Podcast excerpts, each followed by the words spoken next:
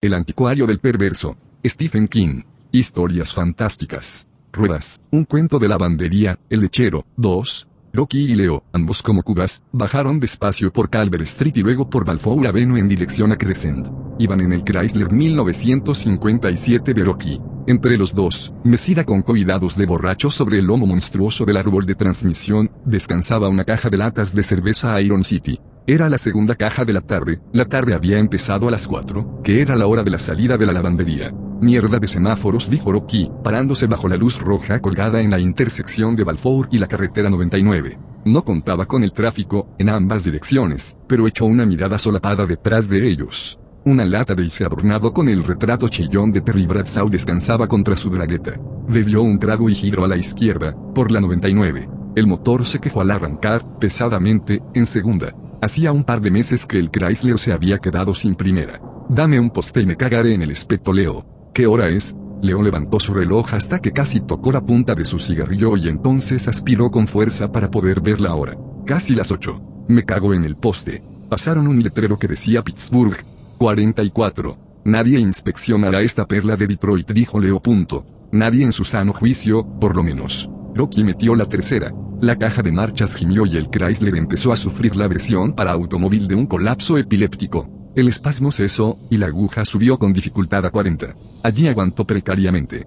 Cuando llegaron al cruce de la carretera 99 y Devon Stream Road, Devon Stream era la frontera entre los municipios de Crescent y Devon, a lo largo de 8 kilómetros, Rocky giró a esta casi por capricho, aunque tal vez, ya un vago recuerdo del viejo Steve Fox había empezado a moverse por el subconsciente de Rocky. Él y Leo habían estado circulando más o menos al azar desde que habían salido del trabajo. Era el último día de junio, y la pegatina de inspección técnica del Chrysler de Rocky caducaría exactamente a la medianoche de ese día. Cuatro horas a partir de ahora. Menos de cuatro horas a partir de ahora. A la eventualidad le pareció dolorosa para tenerla en cuenta, y a Leo le importaba un comino, no era su coche. Además, había bebido suficiente cerveza a Iron City para disfrutar de una profunda obnubilación cerebral. Devon Road serpenteaba a través de la única extensión de bosques en Crescent. Grandes masas de olmos y robles crecían a ambos lados, lozanos, llenos de vida y de sombras inquietas a medida que la noche iba cerrando sobre el suroeste de Pensilvania. La zona se llamaba los bosques de Devon. Había alcanzado un nombre propio después del asesinato, con tortura, de una joven y su novio en 1968. La pareja había aparcado allí y los encontraron dentro del Mercury 1959 del muchacho. El coche tenía asientos de cuero y un enorme remate cromado en el capó. Los ocupantes habían sido encontrados en el asiento posterior. También en el delantero, en el maletero y la guantera. El asesino no había sido encontrado. Joder, es mejor no entretenernos por aquí, dijo Rocky. Punto. Estamos a 90 kilómetros de ninguna parte. Pamplinas esta curiosa palabra había llegado últimamente a formar parte del austero vocabulario de Leo. Punto. Hay una ciudad por allá. Rocky suspiró y bebió de su cerveza. El resplandor no correspondía realmente a una ciudad, pero el estado etílico del muchacho hacía innecesaria cualquier discusión. Se trataba del nuevo centro comercial. Aquellos focos de sodio de gran intensidad proyectaban un verdadero resplandor. Sin dejar de mirar en aquella dirección, Rocky condujo el coche a la izquierda de la carretera, hizo marcha atrás, por poco se cae en la cuneta de la derecha, y al fin volvió al camino. Uf, exclamó. Leo eruptó y rió. Trabajaban juntos en la nueva lavandería Adams desde septiembre, cuando Leo fue contratado como ayudante de lavadero de Rocky. Leo era un joven de cara de ratón, de unos 22 años que presagiaba muchos años de prisión en su vida. Aseguraba que ahorraba 20 dólares de su paga semanal para comprarse una moto Kawasaki usada. Decía que en dicha moto se trasladaría al oeste, cuando empezara el frío. Leo había conseguido un total de dos empleos desde que él y el mundo académico se habían separado a la edad de 16 años. La lavandería le gustaba. Rocky le estaba enseñando los diferentes ciclos de lavado, y Leo estaba convencido de que por fin aprendía un oficio que le vendría muy bien cuando llegara a Flagstaff. Rocky, un veterano, llevaba 14 años en la lavandería. Sus manos desgastadas y descoloridas lo atestiguaban. Había cumplido cuatro meses de cárcel, por tenencia de armas sin permiso en 1970. Su mujer, a la sazón embarazada de su tercer hijo, le había anunciado, 1. Que el hijo no era suyo sino del lechero, y 2. Que quería el divorcio, alegando crueldad psicológica. En esta situación, dos cosas habían empujado a Rocky a llevar un arma. 1. Le habían puesto los cuernos, y 2. Se los había puesto el maldito lechero, un tío melenudo con ojos de trucha llamado Spike Milligan. Spike era el repartidor de Granja Kramer. El lechero, por el amor de Dios. podía uno abandonarse en el jodido arroyo y dejarse morir. Incluso para Rocky, que nunca había leído más allá de las viñetas que envolvían el chicle que masticaba incansablemente durante el trabajo, la situación tenía resonancias clásicas. Como resultado, informó a su mujer de que había tomado dos determinaciones. Uno, no habría divorcio, y dos, abriría un boquete en la cabeza de Spike Milligan. Diez años atrás había adquirido una pistola calibre 32, que solía usar para disparar a las botellas, latas vacías y gatos callejeros. Aquella mañana abandonó su vivienda en Oak Street y se encaminó a la granja, con la esperanza de cazar a Spike cuando terminara su reparto matutino. Rocky paró en la taberna las cuatro esquinas para tomar, de camino, unas cervezas, seis, ocho, quizá veinte. Le costaba recordarlo. Mientras estaba bebiendo, su mujer llamó a la bofia. Le esperaban en la esquina de Oak y Balfour. Le registraron, y un poli encontró la pistola del 32 sujeta por el cinturón. Creo que te marcharás de vacaciones pagadas una temporadita, amigo le dijo el policía, y eso fue lo que ocurrió. Pasó los cuatro meses siguientes lavando sábanas y fundas de almohada para el estado de Pensilvania. Durante este periodo su mujer obtuvo el divorcio en Nevada y cuando Rocky salió de la trena, ella estaba viviendo con Spike Milligan en una casa de Dunkin Street, con un flamenco rosa en el jardín de la parte delantera. Además de sus dos hijos mayores, Rocky creía más o menos que eran suyos, la pareja poseía ahora un bebé que tenía los ojos tan de trucha como su papá. También cobraban una pensión de 15 dólares semanales de alimentos. Rocky, creo que me estoy mareando gimió Leo. Punto. Para un momento y bebamos algo. Necesito un permiso para las ruedas, objetó Rocky. Punto. Es muy importante. Un hombre no vale nada sin sus ruedas. Coño, Rocky, nadie en su sano juicio va a inspeccionarlas. Tampoco llevas intermitentes. Funcionan si aprieto el freno a la vez que giro, y no hay nadie que no pise el freno cuando gira, de lo contrario daría la vuelta de campana. La jodida ventana de este lado no funciona. Pero puedo bajarla. Y si el inspector te pide que la subas para comprobar, sufriré cuando llegue el momento, dijo Rocky imperturbable. Tiró la lata vacía por la ventana y cogió otra. Esta tenía el retrato de Franco Harris. Al parecer Iron City estaba lanzando este verano a los mejores jugadores de los Steelers, la abrió. La cerveza burbujeó. Ojalá tuviera una mujer, suspiró Leo mirando a la oscuridad. Su sonrisa era extraña. Si tuvieras una mujer nunca irías al oeste. Lo que hace una mujer es impedir que un hombre se vaya al oeste. Así es como funcionan. Esa es su misión. ¿No me dijiste que querías ir al oeste? Sí, y además voy a ir. No irás nunca, le aseguró Rocky. Punto. No tardarás en tener una mujer. A continuación te engañará y te pedirá una pensión. Las mujeres te llevan al divorcio y las pensiones. Los coches son mejores. Dedícate a los coches. Es difícil follarse a un coche. Te sorprenderías, dijo Rocky riendo. Los bosques habían empezado a clarear dejando paso a casas. Unas luces brillaron a la izquierda y Rocky frenó de pronto. Las luces del freno y los intermitentes se encendieron a la vez, obra de un trabajo casero. Leo se precipitó hacia adelante derramando cerveza sobre el asiento. ¿Qué coño pasa? Mira, anunció Rocky. Punto. Conozco a ese tipo. Veía un garaje, cochambroso y destartalado, a la parque gasolinera, en el lado izquierdo de la carretera. El letrero decía, Bob Driscoll, gasolina y servicio. Revisión completa de tu coche. Defiende tu derecho sagrado a portar armas. Y más abajo, estación de inspección técnica en grado 72. Nadie en su sano juicio, empezó a recitar Leo. Es Bobby Driscoll exclamó Rocky. Fuimos a la escuela juntos. Lo tenemos solucionado. Apuesta lo que quieras. Viró haciendo heces, con los faros iluminando de lleno la puerta abierta del garaje. Pisó el acelerador y fue rugiendo hacia ella. Un hombre de hombros anchos y vestido con un mono verde salió corriendo haciendo gestos desesperados de que se detuviera. Ese es Bob, gritó Rocky exultante. Punto.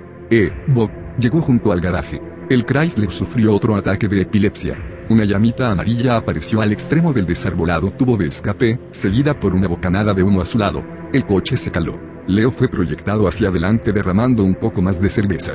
Rocky volvió a poner el motor en marcha y retrocedió para intentarlo otra vez. Bob Driscoll se le acercó, soltando una letanía de blasfemias. Agitaba los brazos. ¿Demonios crees que estás haciendo, maldito hijo de puta? Bobby chilló Rocky casi orgiásticamente feliz. Punto. Eh, tío, ¿qué me cuentas? Bob miró por la ventanilla de Rocky. Tenía un rostro torcido, cansado, casi escondido en la sombra proyectada por la visera de su gorra. ¿Quién me llama? Yo gritó Rocky. Punto. Yo, viejo tramposo. Tu viejo, colega. ¿Quién demonios? Gonny Rockwell. ¿Te has vuelto ciego además de tonto? Rocky. Sí, hijo puta. Joder, una lenta sonrisa inundó el rostro de Bob. Punto. No te veía desde, bueno, desde el equipo de los Catamount, por lo menos. ¡Wow! No era algo fabuloso. Rocky se dio una palmada en el muslo y Leo eruptó. Ya lo creo. Fue la única vez que ganamos. Aunque nunca pudimos ganar el campeonato. Oye, apártate del garaje, Rocky. Tú. Oh, siempre el mismo Bob. El mismo viejo bastardo. No has cambiado nada. Rocky miró por debajo de la visera del gorro de béisbol, con la esperanza de que fuera verdad, no obstante, parecía que el viejo Bob se había quedado totalmente calvo. Caray prosiguió punto. ¿Qué te parece volver a encontrarte así? Te casaste por fin, con Mercy Brew. Ya lo creo. En el 70. ¿Dónde estabas tú? En la cárcel probablemente. Oye, Bocasas, ¿puedes inspeccionar a la criatura? ¿Te refieres a tu coche? repuso cauteloso. No, a mi pata de palo, tío. Claro que mi coche. Puedes rió Rocky. Bob se dispuso a decir que no, pero Rocky no lo dejó hablar. Aquí un amigo, Leo Edwards. Leo, te presento al único jugador de baloncesto de Crescent High que no se cambió los calcetines en cuatro años. Encantado dijo Leo, tal como le había enseñado su madre en una de las ocasiones en que no estaba borracha. ¿Quieres una cerveza, Bob? preguntó Rocky. Bob se dispuso a rehusar, pero Rocky no lo dejó hablar.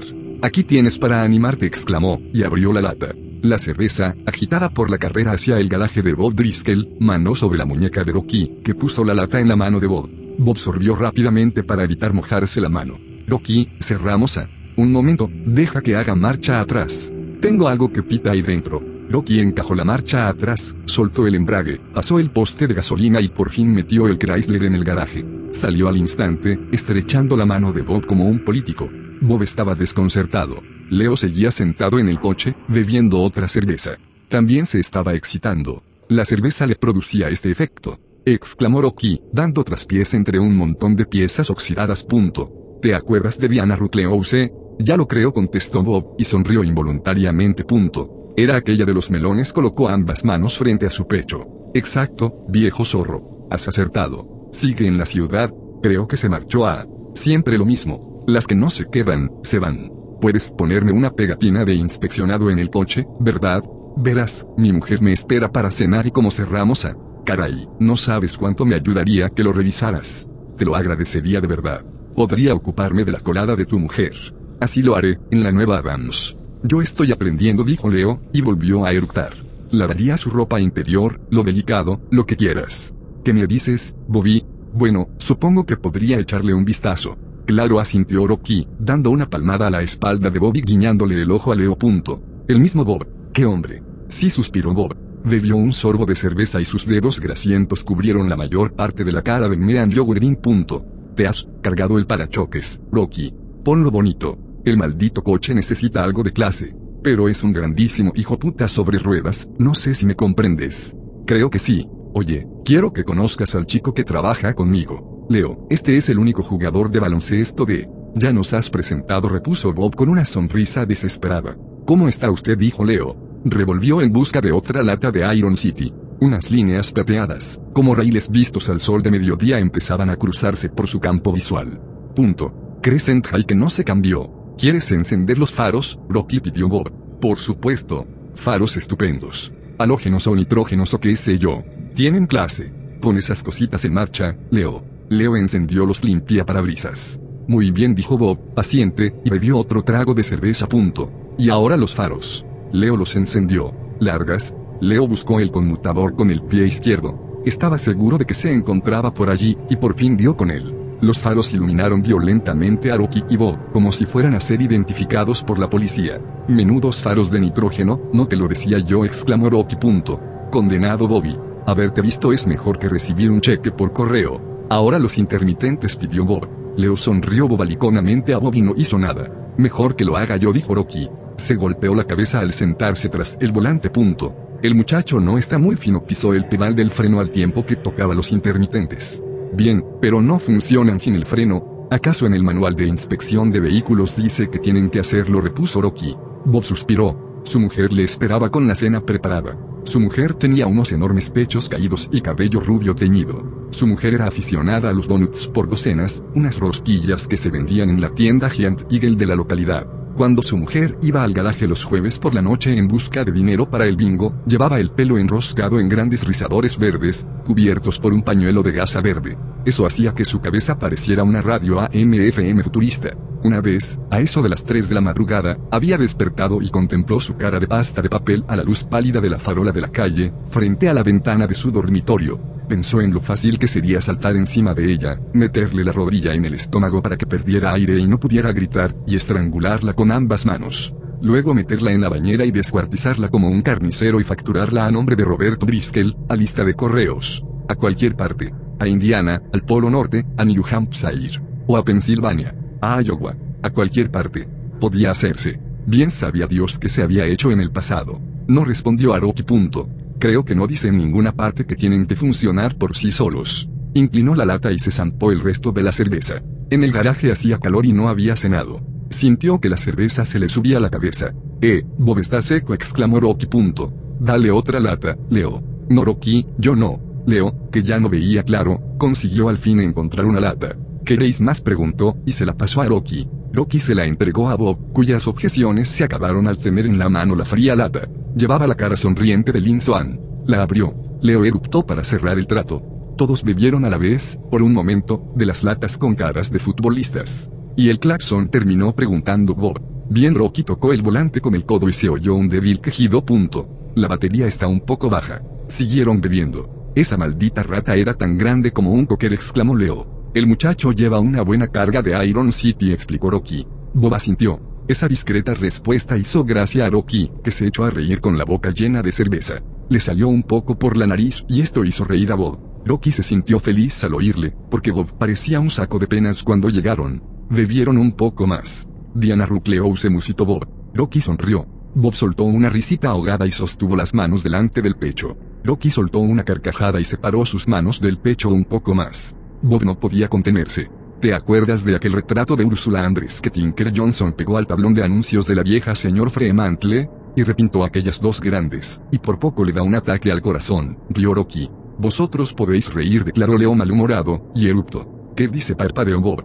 Reír insistió Leo. Punto. Dije que los dos podéis reír. Ninguno de vosotros tiene un agujero detrás. No le hagas caso, dijo Rocky incómodo. Punto. El muchacho no puede con su parte. ¿Tienes un agujero detrás? preguntó Bob. La lavandería explicó Leo sonriendo. Punto. Tenemos esas lavadoras grandes, comprendes. Solo que las llamamos ruedas. Son ruedas de lavar. Por eso las llamamos ruedas. Yo las cargo, tiro de ellas, las vuelvo a cargar. Pongo la mierda sucia, saco la mierda limpia. Eso es lo que hago, y lo hago con clase. Miró a Bob con ojos de loco. Pero por hacerlo tengo un agujero detrás. No me digas, Bob lo miró, intrigado. Rocky se removió inquieto. En el tejado hay un agujero, siguió Leo. Punto. Justo sobre la tercera rueda. Son redondas, ¿sabes? Por eso las llamamos ruedas. Cuando llueve entra agua, gota tras gota. Cada jodida gota me cae encima. Plaf detrás. Ahora tengo un agujero allí. Así, con una mano representó un eco hondo. Punto. ¿Quieres verlo? Él no quiere ver esa mierda, le gritó Rocky. Punto. Estábamos hablando de los viejos tiempos, de aquí, y además no hay ningún agujero en tu maldito culo. Quiero verlo, dijo Baboba. Son redondos, y los llamamos lavadores, explicó Leo. Rocky sonrió y dio unas palmadas en el hombro de Leo. Deja de hablar de decir gilipolleces y busca mi tocayo y me lo pasas, si es que queda alguno. Leo miró la caja de cerveza, y pasado un momento le entregó una lata con la efigie de Rocky Blair. Buen chico, exclamó Rocky, otra vez de buen humor. Una hora más tarde la caja estaba vacía, y Rocky pidió a Leo que fuese al pequeño supermercado de Paulina, por más. Para entonces, los ojos de Leo estaban enrojecidos como los de un hurón y la camisa se le había salido de los pantalones. Intentaba, con concentración de miope, sacar sus camel de su camisa. Bob estaba en el lavabo orinando y cantando una canción escolar. No quiero ir andando hasta allá, declaró Leo. Claro, pero estás jodidamente borracho para conducir. Leo anduvo en semicírculo, tratando aún de convencer a sus cigarrillos que salieran de la manga. Está oscuro y frío. ¿Quieres o no que nos revisen el coche si se Oroki? Había empezado a ver cosas raras. La más persistente era un bicho enorme envuelto en telarañas, allá al fondo. Leo le contempló con sus ojos escarlata, diciéndole con voz rasposa, No es mi coche, y no volverás a montarte en él si no vas a buscar esa cerveza. Ponme a prueba y verás si te engaño. A continuación miró hacia el bicho muerto, allá en el rincón. De acuerdo, dijo Leo. Pero no tienes por qué hacerte el duro conmigo. Se marchó haciendo heces. Cuando finalmente regresó otra vez al calor y la luz del garaje, los dos hombres cantaban la canción escolar.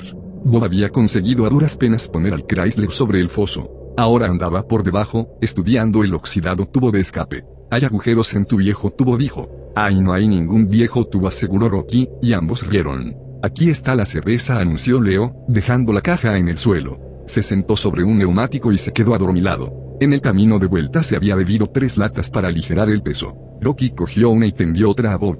¿Qué? ¿Una carrera, como antiguamente? Vale, dijo Bob. Sonrió. Mentalmente, se veía en el asiento de un Fórmula 1, a ras de suelo. Un competidor con las manos en el volante, en espera de la bajada de bandera, el otro rozando su amuleto, el ornamento del capot de un Mercury del 59. Se había olvidado del viejo tubo de Rocky y de su mujer con sus grotescos rizadores. Destaparon las latas y las vaciaron de un tirón. Hacía un calor agobiante, y ambos dejaron caer las latas al suelo y levantaron los dos dedos a la vez. Sus eruptos resonaron como disparos de rifle. Por los viejos tiempos, dijo Bob con nostalgia. Punto. Nada es ya como los viejos tiempos, Rocky. Ya lo sé, asintió Rocky, y buscó una frase profunda e iluminadora. Dos puntos nos vamos haciendo viejos. Bob. Bob suspiró y volvió a eruptar. Leo, en el rincón, soltó una pedorreta y empezó a tararear una canción. ¿Qué? Probamos otra vez, propuso Rocky entregando otra lata a Bob. ¿Por qué no? Adelante, Rocky, muchacho. La caja que había traído Leo estaba terminada a medianoche y la pegatina de inspeccionado estaba pegada en el lado izquierdo, algo torcida, del parabrisas de Rocky. Rocky había rellenado personalmente los datos antes de pegarla, anotando los números que figuraban en la tarjeta de circulación, grasienta y medio rota, que por fin había encontrado en la guantera. Había tenido que hacerlo cuidadosamente, porque veía doble. Bob estaba sentado en el suelo con las piernas cruzadas como un maestro de yoga, con una lata de cerveza delante de él. Miraba fijamente al vacío. Bueno, Bob, me ha salvado la vida, dijo Rocky. Dio una leve patada a las costillas de Leo para despertarle. Leo gruñó y se revolvió. Sus párpados se entreabrieron fugazmente y se cerraron, pero volvieron a abrirse cuando Rocky le dio otra patada. Aún no estamos en casa, Rocky, aún. Venga, mueve el culo, dijo Rocky. Lo cogió por las axilas y le llevó medio a rastras hasta el coche y lo metió dentro empujándole punto. Bien, volveremos cualquier día y lo repetiremos. ¿Qué días aquellos? dijo Bob, se le habían humedecido los ojos. Punto. Desde entonces todo ha empeorado, ¿sabes? Lo sé, asintió Rocky. Punto. Todo se ha ido al carajo. Pero tú sigue en la brecha y no hagas nada que yo no oí. Mi mujer y yo llevamos año y medio sin hacer nada, se quejó Bob, pero las palabras fueron ahogadas por el motor del Chrysler. Bob se puso en pie y miró como el coche salía marcha atrás del garaje, arrancando unas astillas del lado izquierdo de la puerta. Leo se asomó por la ventanilla, sonriendo como un idiota, y gritó. Ven cuando quieras por la lavandería, tío. Te enseñaré el agujero que tengo detrás. Te enseñaré mis ruedas. Te enseñaré el brazo de Rocky se disparó como un gancho y lo metió dentro. Adiós, colega gritó Rocky. El Chrysler hizo un slalom alocado alrededor de las tres islas de los postes de gasolina y salió disparado hacia la noche. Bob siguió mirando hasta que las luces traseras desaparecieron y después caminó pesadamente hacia el interior del garaje. Sobre su banco de trabajo resplandecía un ornamento cromado de algún coche viejo. Empezó a jugar con él y no tardó en echarse a llorar por los viejos tiempos. Mucho más tarde, pasadas las 3 de la madrugada, estranguló a su mujer y a continuación prendió fuego a la casa para que pareciera un accidente. Vaya dijo Rocky a Leo a medida que el garaje de Bob se transformaba en un punto de luz a lo lejos. ¿Qué te ha parecido? El viejo Bob. Rocky había alcanzado el grado de borrachera en que todo se había nublado excepto un diminuto punto de sobriedad en mitad de su mente. Leo no chistó. A la pálida luz verde del salpicadero tenía el aspecto del lirón del cuento de Alicia. Está como un cencerro, prosiguió Rocky. Condujo por la izquierda hasta que el Chrysler volvió a colocarse a la derecha. Punto. Y ha sido una suerte para ti, probablemente no recordará nada de lo que le dijiste. En otro momento podía ser distinto. ¿Cuántas veces tengo que decírtelo? No debes contar nada sobre la idea de que tienes un cochino agujero ahí detrás.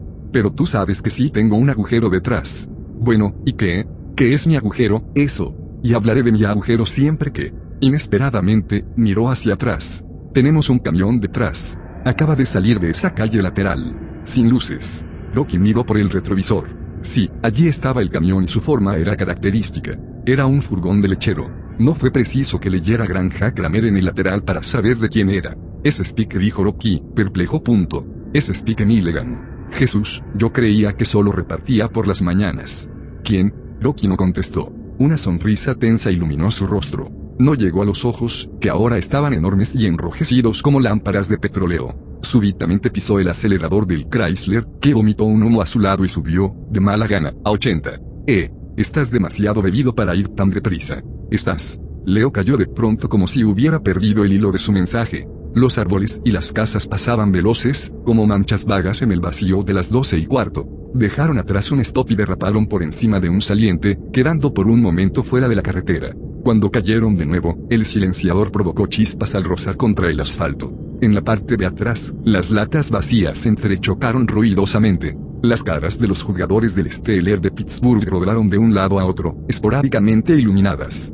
Te he engañado, exclamó Leo como un poseso. Punto. No hay ningún camión. Es él, y mata gente, chilló Rocky. Punto. He visto a su bicho allá, en el garaje. Maldito sea. Rugieron Savernil arriba, por el lado izquierdo de la carretera. Un coche, que venía en dirección contraria, patinó sobre la gravilla de la cuesta y cayó en la cuneta en su esfuerzo por evitarles. Leo miró hacia atrás. La carretera estaba vacía. Rocky. Ven a ver si me coges, Spike chilló Rocky. Punto. Intenta cogerme. El Chrysler iba a 100, una velocidad que Rocky en un estado más sobrio no hubiera creído posible. Llegaron a la curva que conduce a Johnson Flat Road, sacando uno de los gastados neumáticos. El Chrysler chillaba en la noche como un fantasma, con las luces horadando la desierta carretera. Inesperadamente, un Mercury 1959 salió rugiendo de la oscuridad, por la línea del centro. Rocky gritó y se cubrió la cara con las manos. Leo solo tuvo tiempo de ver el Mercury perdiendo el ornamento del capo antes del choque. A un kilómetro detrás de ellos, unas luces señalaron un cruce, y un furgón granja Kramer arrancó y empezó a acercarse a la columna de fuego y hierros retorcidos en medio de la carretera. Iba a poca velocidad.